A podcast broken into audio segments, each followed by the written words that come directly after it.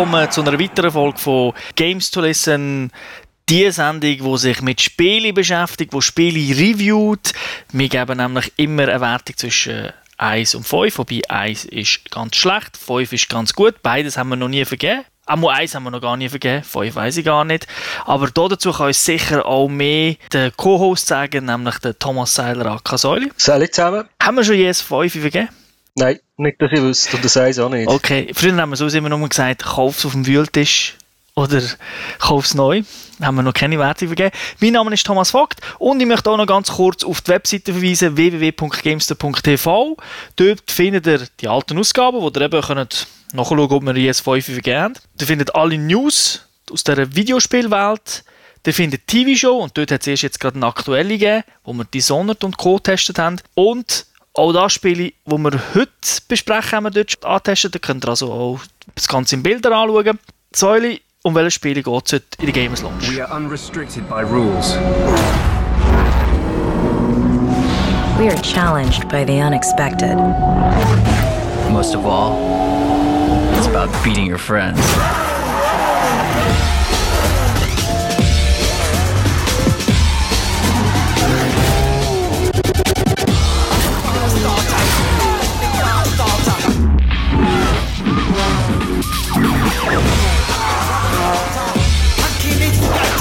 Ja, heute besprechen wir Need for Speed Most Wanted, ein Arcade-Rennspiel, das von Criterion Games entwickelt wurde. Publisher ist EA und sie haben so ziemlich auf jeder Plattform rausgeschmissen, die wir kennen. Es gibt es für den PC, für PlayStation 3, für PS Vita, für die Xbox 360, nächstes Jahr sogar für Wii U.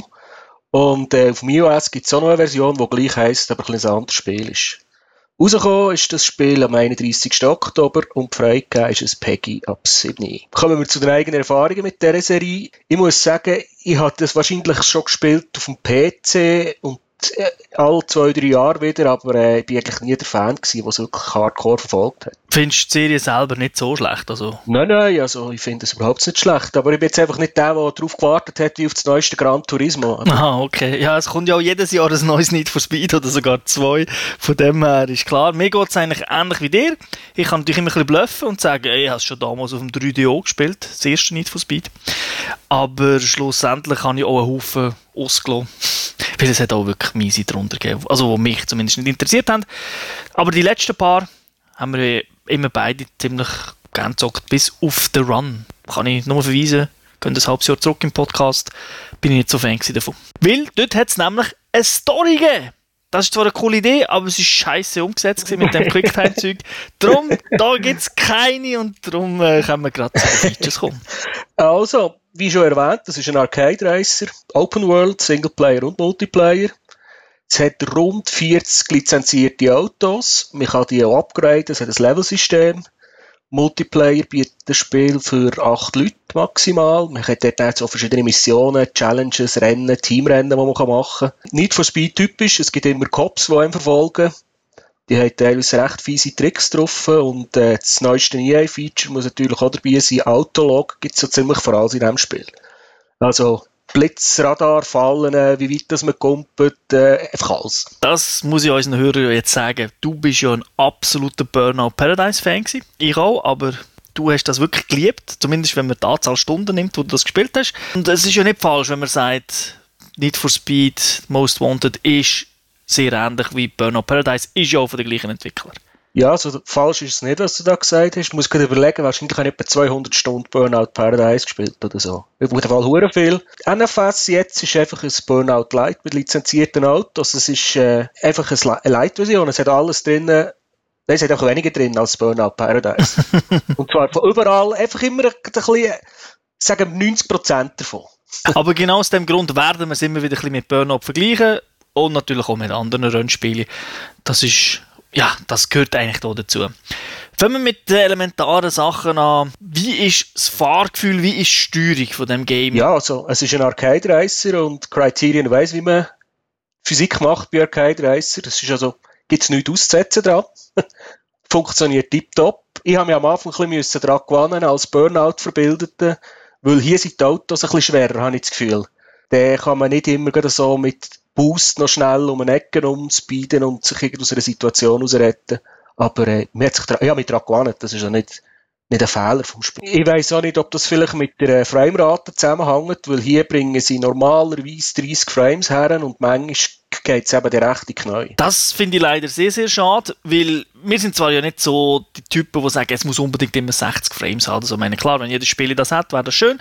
Aber es stört auch manchmal wirklich im Spielfluss. Also nicht, dass man das Auto nicht mehr steuern kann, was, aber es bricht einfach mehr so im Flow, oder? Es geht relativ zackig mit dem Auto. Also es ist, ist immer, man fährt mit 300 und plötzlich fängt es ein bisschen ruckeln. Das ist irgendwie, das nimmt mich manchmal direkt aus dem Spiel. Und das Schlimmste, was ich erlebt habe, ist äh, eines der letzten Most Wanted Rennen. Das kann ich dann auch noch erklären, was es dort geht. Bin ich auch mit einem Supersportauto 330 am Blocher auf dem Highway, kommst zum Tunnel aus und dann spielt, dann ist das Spiel gefreezet. Dann habe ich gehört, wie er etwa drei Sekunden lang äh, auf, der, auf der CD rumgeraffelt hat, nachgeladen und dann ist es weitergegangen. es hat so ausgesehen, als wäre ich schneller gefahren als Grafik-Engine mal nachgeladen. ja, wer weiß. Aber mir ist das auch aufgefallen beim normalen Spiel, jetzt nicht so krass wie bei dir, aber zum Beispiel immer, wenn er die Verbindung irgendwie verloren hat so, zum EA-Surfen für das Autolog und er dann eine neue Verbindung gemacht hat, hat das Spiel manchmal schon für eine Sekunde einfach gestockt. Also es ist wirklich komplett angehalten und dann ist es einfach weitergegangen.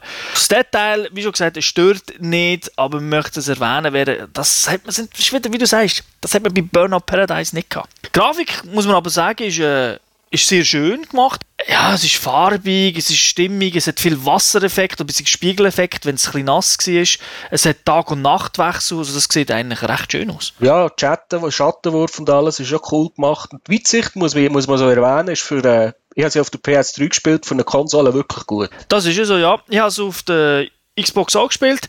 Sie unterscheiden sich dort wirklich nur marginal. Ich finde, auf Distanz sieht die PS3 ein bisschen schöner aus, weil es nicht so verschwommen wirkt. Aber dafür auf Nähe habe ich manchmal das Gefühl gehabt, ist das Anti-Aliasing ein bisschen schöner auf der Xbox. Jetzt, bin zwar zuerst anderer Meinung aber ähm, hat sich nicht geändert. Aber im Großen und Ganzen sind das die gleichen Spiele. Sie rucken auch ab. Alle gleich, vielleicht nicht am gleichen Ort, aber ich habe immer das Gefühl, das ist sowieso ein bisschen random.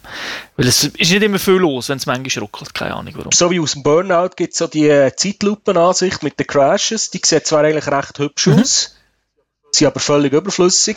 Das stimmt. Und äh, die Autos gehen ja dann gleich nicht richtig kaputt. Ja, sie haben im Prinzip ja, so ein bisschen Kratzen, vielleicht äh, äh, der Kofferraumdeckel wackelt ein bisschen. Windschutzscheiben kaputt oder so, aber das stört einem ja auch nicht, weil man hat ja gar keine Cockpit-Perspektive. Die Stoßstangenperspektive, die man eine Alternative hat, neben hinter dem Auto, die ist einfach aus meiner Sicht völlig unbrauchbar, weil du siehst einfach viel zu wenig weit. Die ist so tief, da kannst du nicht fahren. Ja, ausser mir, mir kennt Map blind, aber dann musst du lange üben. Ja, außerdem hast du ja ständig noch Gegenverkehr, also von dem her wird es gleich recht schwer. Also ich von dem bin ich enttäuscht gewesen. Cockpit-Perspektive, okay, jetzt kenne ich aber zumindest irgendwie, ja, gern, wenn sie auf, auf der Fronttube etwa gewesen wäre. Ja, so einer auf der Kühlerhaube wäre ideal für das Spieltier. Ja. Der Sound, wie hast du den gefunden? Wie hat man Tore tönt? Ja, also, wenn ich, ein paar- wenn ich einen Subwoofer hätte, wäre es noch geiler, aber sie tun eben schon noch recht cool. Mein Lieblingsauto, Ford GT, uralter, was ist das, 67 oder 69, der tut einfach immer am geilsten. Vielleicht nicht immer realistisch, aber hey, wer will das schon? Es muss auch einfach geil tönen. Musik haben wir auch noch. Es hat geheißen, es sind etwa 25 Lieder, also alles lizenzierte Lieder, echte Musik. Aber äh, so etwas wie Radiostationen gibt es dafür nicht. Die Welt selber muss man jetzt mal erwähnen, es ist ja wirklich nicht ein Autorennen, wo man einfach an eine Strecke fährt und dann einfach die Strecke ja, im Kreis rumfährt oder so, sondern es ist Open World, also man kann sich frei bewegen, man hat wirklich die absolute Freiheit, was, was so ein Fahren anbelangt. Das, mir gefällt das, also ich weiss, dass andere Leute das Problem haben, weil es fehlt halt nicht der rote Faden im Spiel. Wobei man einen roten Faden ja rein tun könnte. Da gibt es ein anderes Spiel, das einen roten Faden reingebracht hat, aber über das reden wir heute nicht. Aber auch ein Racing Game.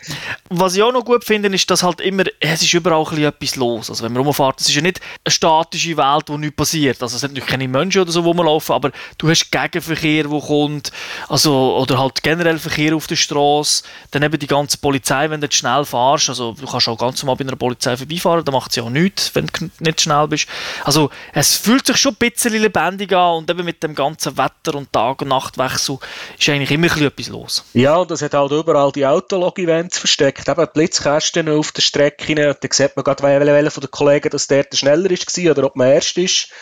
Ähm, es hat wie im Burnout überall die Plakate verteilt, wo man kann Sprünge machen kann. Dort wird natürlich auch gerade eingeblendet, wer so weit ist der Kumpel ist. Und, äh, also mir hat es eben noch Spass gemacht, Singleplayer in dieser Open World einfach mit einer Karre einfach wild rumzucruisen, ein bisschen rumzuschauen, weil wir finden so Autos oder und gewisse einfach äh, so Panoramaspots, wie wir es im Burnout da hatten, wenn man irgendwo am steht mit einem Leuchtturm und so solche Sachen. Dafür, was mir ein bisschen weniger gefällt, ist, die Autos schaltet man einfach, also die normalen Autos schaltet man, glaube mit den Experience Points frei. Und man kann die ja tunen. Es gibt Reifen, andere Getriebe und so weiter. Aber das muss man alles freischalten. Das sind einfach fünf Events pro Auto und es, es wiederholt sich ein bisschen, weil die Rennstrecken kennt man irgendwann noch einmal. Es, es hat ein bisschen wenig Abwechslung für meinen Geschmack. Du tust die Auto in dem Sinne nicht freischalten mit Punkten, sondern du findest sie auf der Straße. Ja. Dann hast du das Upgraden, machst du dann eigentlich indem du einfach immer die Rennen fährst und halt schaust, dass du gönnst. Bei allen Automarken sind es die gleichen Rennen, nicht am gleichen Ort, aber es ist immer die gleiche Art von Rennen, die man fährt. Was auch noch gibt, ist, die gibt es zehn verschiedene Most Wanted Events. Da kann man sich Supercars, wie sie glaube ich, im Spiel holen. Die, schaltet man, die werden freigeschaltet, wenn man ein gewisses Geld verdient hat. Dann muss man zum richtigen Ort herfahren und das Rennen starten gegen das Auto. Und wenn man das Rennen gewonnen hat, dann muss man ihn auch noch abschießen und erst dann hat man ihn. Alle 100'000 kann man äh, gegen ein neues Most Wanted Auto fahren. Am Schluss, musst, wenn du 1 Million Punkte hast, kannst du ja gegen den Best fahren. Punkte, die man holt, da gibt es ja für, eben, für Radarfallen, für alles gibt es Punkte, aber am meisten gibt es natürlich für die Rennen. Und auf die Million kommt man eigentlich relativ zügig, würde ich sagen. Das ist nicht so schwierig, vor allem, weil, das, weil man das Geld ja online kann verdienen kann. Eine gewisse Dynamik hat das Spiel. Jetzt, vieles ist auch scripted, also es gibt Rennen, da kommt die Polizei immer, gerade von Anfang an oder so. Aber es gibt natürlich auch Rennen, wo, sie, wo man halt an einem Polizeiauto vorbeifährt und dann kommen die auch noch ins Spiel. Und was mir dort noch gefallen hat, ist, dass sie nicht nur auf dich gehen, sondern sie gehen auch auf Erstplatzierte oder so. Also sie haben es nicht nur auf dich abgesehen. Also, als ich, da bin ich wirklich böse überrascht worden. Ich bin halt im Burnout-Universum, wo ich gespielt habe. Dann kommt der Polizeiauto vor mir und lässt das Nagelband lackieren. Dann habe ich gewusst, ah, ich bin doch im Need for Speed-Universum. Da ist einiges geboten. Und man kann natürlich wie immer davon fahren. Aber viel einfacher ist, als davon fahren, ist einfach in eine Seitengässe fahren, anhalten, Motor abstellen und schnell warten, bis der Fahndungslevel aber geht. Also ich habe es ausprobiert. Du musst immerhin so weit fortfahren, dass sie dich nicht mehr sehen. Und das kann bei einem hohen Level relativ lang dauern. Es ist das extreme Gummiband-KI und das Querbeet-Spiel, das heisst, also wenn du langsam anfängst, kannst du meistens noch aufholen. Es ist halt voll Arcade ausgelegt. Also da, gibt, da kannst nicht, musst nicht meinen, du könntest jetzt super fahren und dann hast du eine halbe Runde Vorsprung. Sie holen die immer ein. Kommen wir zu, zu sonst noch Eigenheiten, die das Spiel hat. Also wir haben ja gesagt, es gibt Crash, es gibt Boost, es gibt, gibt Upgrades, die kann man äh, an der Tankstelle, wenn man einfach durchfährt, bekommt man eine neue Farbe im Auto und zum Beispiel der Boost wird, wird automatisch aufgeladen. Also man muss nicht nur auf der Gegenfahrbahn fahren oder so. Also da gibt es verschiedene Varianten, wie man sein Auto ein bisschen verändern kann. Etwas, was man auch noch erwähnen ist, die Upgrades kann man auch noch upgraden. Da gibt es immer noch eine Pro-Version davon und das schaltet man meistens frei, indem dass man das normale Upgrade braucht und bestimmte Sachen erreicht, wie sagen wir mal 10 km im Gegenverkehr fahren oder 3 km driften und dann wird es upgraded. Wenn wir jetzt ein bisschen kritisch wollen sein, der Singleplayer, wenn man, wenn man komplett offline ist, dann hat man auch kein Autolog, ist doch eher nach ein paar Stunden langweilig. Hat man es wahrscheinlich gesehen, ja. Aber die Stärke ist ja bei Burnout auch schon gewesen, Multiplayer. Ja, das ist auch hier. Also da, hier hat man halt einfach alles, was wir jetzt erzählt haben und das mit acht Leuten gleichzeitig. Neben den Rennen gibt es eben noch Sachen, die man zusammen machen kann oder halt irgendwie lustige Sachen, gumpet irgendwie dort auf das äh, Hausdach bzw. auf das Parkhaus und dann kann man natürlich entweder sagen, ja, das machen wir jetzt als Team. Oder aber, wenn ich der Erste oben bin, ha, können denken, ich stelle mich einfach so hin, dass, wenn der rüberkommt, der vermutlich in mich rein crasht und auch nicht raufkommt. Man kann kooperativ oder halt gegeneinander spielen. Ja, man hat auch als Host hat man da die Möglichkeit, einfach Playlisten zu machen und dann kann man, glaube ich, fünf Events aufreihen. Und dann ist man auch frei in der Wahl. Eben, da kann man so Challenges werden die, glaube ich, genannt, die Coop-Events. Kann man auswählen. Da gibt es normale Rennen. Da gibt es Teamrennen, wo die halt gewinnen, wo zuerst das Team, das am weitesten vorne ist. Und du hast es erwähnt, bei diesen Teamrennen ist es zum Beispiel recht fies. Man kann, wenn man im Ziel ist, kann man umkehren und die Gegner noch abschießen, die einem entgegenkommen, dass sie noch ein bisschen noch ein bisschen später kommen. Das ist wirklich, also das finde ich, ist wirklich die absolute Stärke von dem Spiel. Man kann jetzt sagen, okay, das hat man eben alles aus Burnout Paradise kennt, aber es macht trotzdem auch sechs Jahre später noch Spaß. Ja, ich finde es ein bisschen enttäuschend, dass einfach weniger drin ist als im Burnout Paradise. Weil sie wüssten ja, wie es geht und sie haben es gut gemacht und ich weiß nicht, warum dass sie jetzt gewisse Inhalte nicht drin haben. Was ich ganz schade finde, es ist es nicht for Speed. Es wäre doch geil gewesen, Cops and Robbers oder so etwas, wo sie im Burnout auch gegeben hat, als DLC, dass man so etwas gemacht hat, also dass man auch Polizei kann spielen Weil die ist jetzt außen vor, vielleicht als DLC, aber ich finde, das hat jetzt irgendwie dazugehört. Für das haben sie halt schon ein eigenes Spiel gemacht. Das stimmt, ja. Die gleichen sogar. ja, vielleicht haben sie gefunden, wir nehmen jetzt das Burnout Paradise und machen drei Serien daraus und verkaufen es alle und das alles unter Need for Speed. Man merkt eigentlich fast keinen Unterschied, ob man online oder offline spielt. Also, A ist das System, wie man online geht, super easy, also Easy Drive oder so nennt sich das. Genau. Es hat, glaube ich, schon im Burnout Paradise so geheißen. Es ist einfach auf Digipad. Genau, aber wer das nicht kennt, einfach Digipad rein und dann sagen, online gehen, das ist wirklich super easy. Man muss nicht irgendwie ein anderes Menü starten. Und auch Punkte und alles, was man macht, das gilt eigentlich in ganzen Spielen, online und offline. Und jetzt tue ich gleich wieder vergleichen mit dem Burnout Paradise dort war es einfach noch easy gewesen. Weil, äh, wenn du dort äh, im Easy Drive online gesagt hast, dann hat, du, du, du, du bist online gewesen und hat dann mal müssen laden. Hier kommt jetzt immer, ja, er sucht jetzt ein Game und dann lädt er. Das geht einfach halbe Minute, Minute. Das muss jetzt nicht nur schlecht machen. Eben, Autolog ist für mich etwas Wichtiges, das hat Burnout natürlich dann nicht gehabt. Ja, dann hat es noch nicht Autolog geheissen, aber du hast auch schon Abschnittszeiten und alles so Zeugs gehabt, was du auf der Map anschauen können. Genau, aber es ist noch nicht so, so krass wie jetzt. Und es ist ja jetzt auch noch Cross- Autolog. Also das heißt, wenn man zum Beispiel auf der PS Vita spielt, hat man Autolog mit den PS3-Spielern. Ja, jetzt kannst du gerade erzählen, du hast doch auch noch gespielt auf der Vita, oder? Genau, also gehen wir ein kurz auf die Unterschiede ein, weil so viel anders ist es nämlich gar nicht. Also die Grafik ist natürlich ein bisschen angepasst, sieht aber immer noch sehr gut aus, du hast sie auch gesehen. Mhm. Also muss man sagen, hat vielleicht ein bisschen mehr Pop-Ins und so, aber insgesamt äh, sieht es immer noch tiptop aus, es gibt auch die ganzen Tag- und Nachtwechsel.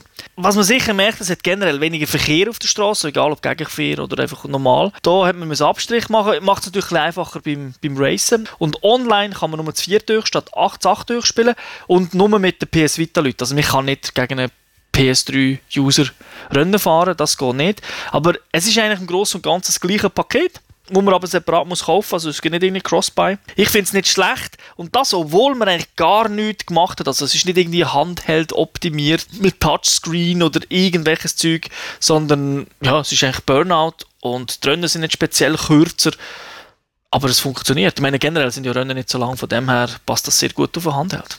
Okay. Was ist unser Fazit? Das Spiel kommt von selber, von, von der gleichen Entwickler wie das Burnout Paradise und ich misse es klar an diesem Spiel. Ich muss sagen, es ist, es zieht in allen, allen Belangen der Kürzer gegenüber Burnout Paradise. Weil es hat einfach von allem ein bisschen weniger. Das ist so, aber ich denke, es hat ja das nicht jeder gespielt, weil Burnout Paradise ist doch schon ein bisschen älter. Von dem her kann man da sicher zugreifen.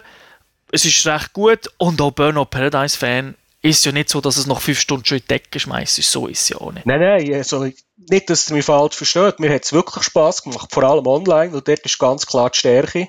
Und äh, es funktioniert da alles, es ist solid. Also, Was heisst solid im Punkt? 3,5 von 5. Dann danke dir für die Ausführungen. Ja, merci. Danke den Hörern fürs Zuhören und ich denke, es ist Zeit, dass der, wenn der Fans im Foto rennen, dass der jetzt die Ladung das Game kaufen Und allen anderen, tja, die müssen warten bis zum nächsten Podcast. Vielleicht haben wir dort ja noch ein besseres Spiel oder ein gleich gutes Spiel, je nachdem. Darum, bis zum nächsten Mal.